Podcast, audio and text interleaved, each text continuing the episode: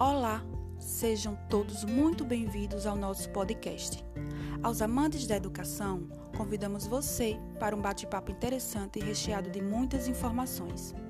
As contribuições para este debate foram feitas por nós, estudantes do curso de Pedagogia do sétimo período da Universidade do Estado da Bahia, Campus 3.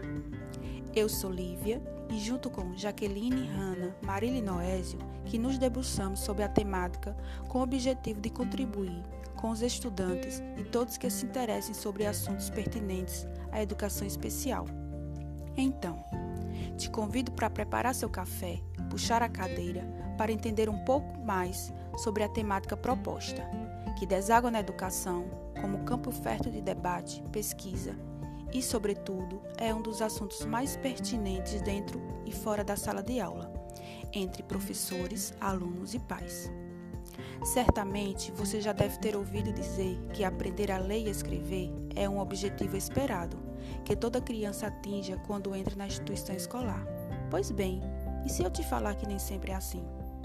No entanto, para algumas crianças, aprender a ler e escrever se revela um caminho com alguns obstáculos possíveis de serem superados. Assim, um desses transtornos de aprendizagem é a dislexia. E é sobre a dislexia que iremos abordar em nosso podcast, suas características, como trabalhar em sala de aula e, sobretudo, como lidar com naturalidade com esse assunto tão presente na nossa contemporaneidade. Convidamos Jaqueline para dissertar sobre as principais características da dislexia.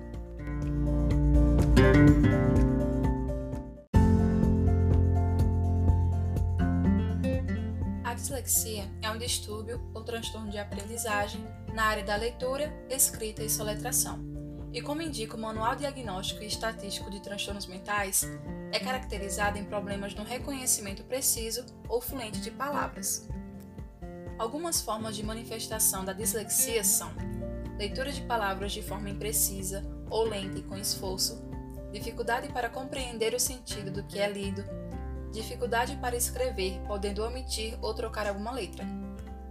E como o próprio manual de diagnóstico cita, se o termo dislexia for associado ao padrão de dificuldade, outros também podem estar presentes, como por exemplo, a dificuldade de compreensão do raciocínio matemático. Nesse caso, é válido destacar que o fator genético e hereditário influencia para o aparecimento desse transtorno de aprendizagem, e por isso é importante que o sujeito que possui um histórico familiar de pessoas com dislexia seja observado e acompanhado.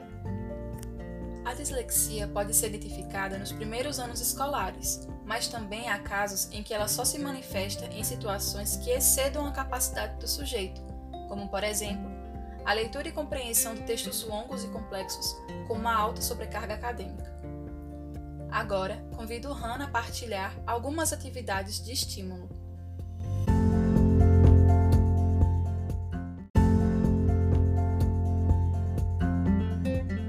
Nesse contexto, as atividades devem ser pensadas e adaptadas conforme a necessidade de cada pessoa com dislexia, após a verificação do seu processo de aprendizagem. Uma sugestão de atividade para estimular o potencial, que pode ser trabalhada em casa ou no âmbito escolar, é o jogo da forca. No caso específico da dislexia, é importante que as instruções dadas ao início do jogo e também em outras atividades sejam diretas e com uma linguagem explícita.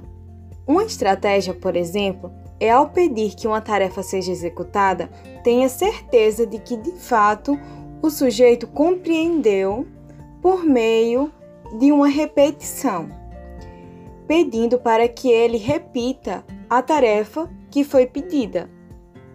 Ou seja, ele compreenderá bem o que deverá ser feito e assim executar com êxito.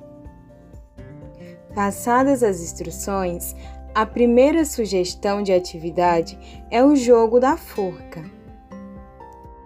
Por meio deste, é possível melhorar a escrita, a verbalização das letras, ou seja, a expressão verbal, a compreensão oral, a aprendizagem de novo vocabulário, o treino da audição, interação, o bem-estar físico e psicológico geral.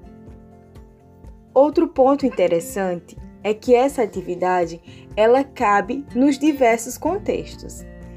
Se for no componente de ciência, pode ser trabalhado partes do corpo humano, do sistema digestivo, pode também ser em outra temática, pode ser sobre cores, sobre animais e diversas outras possibilidades. Então, fica a nossa dica e agora eu convido Marília a apresentar mais uma proposta de atividade.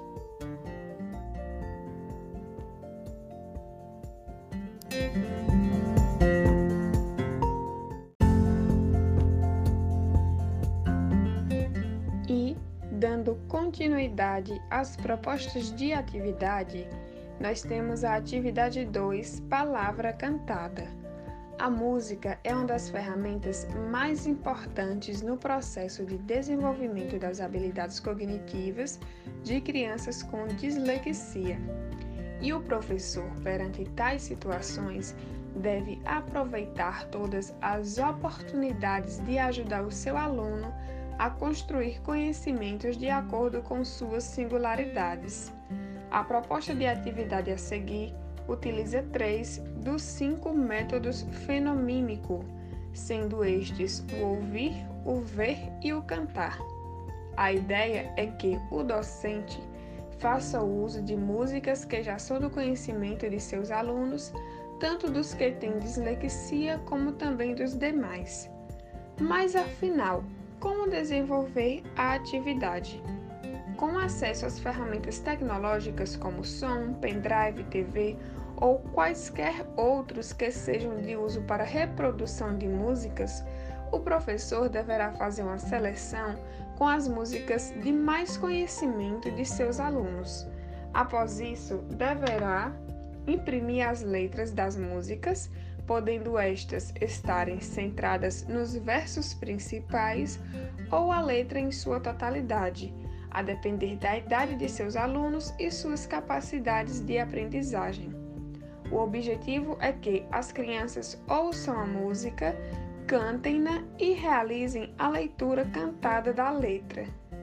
Através de seus conhecimentos prévios acerca da música que ali está sendo reproduzida, elas vão acompanhando a letra da canção, até com o seu próprio dedo ou um lápis, e assim, com o auxílio do professor, ir identificando cada palavra cantada no papel contribuindo dessa maneira no processo de reconhecimento das palavras e na leitura dessas crianças.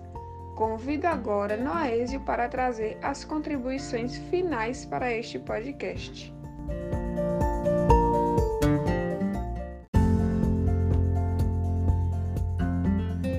Muito bem, Marília. Como tudo isso já foi dito, mais uma vez ressaltamos que a dislexia não é uma doença. Então, não se fala de cura, e sim de tratamento com acompanhamento especializado. Assim como não há uma prevenção ou cura para a dislexia, existem estratégias para se lidar com os seus sintomas.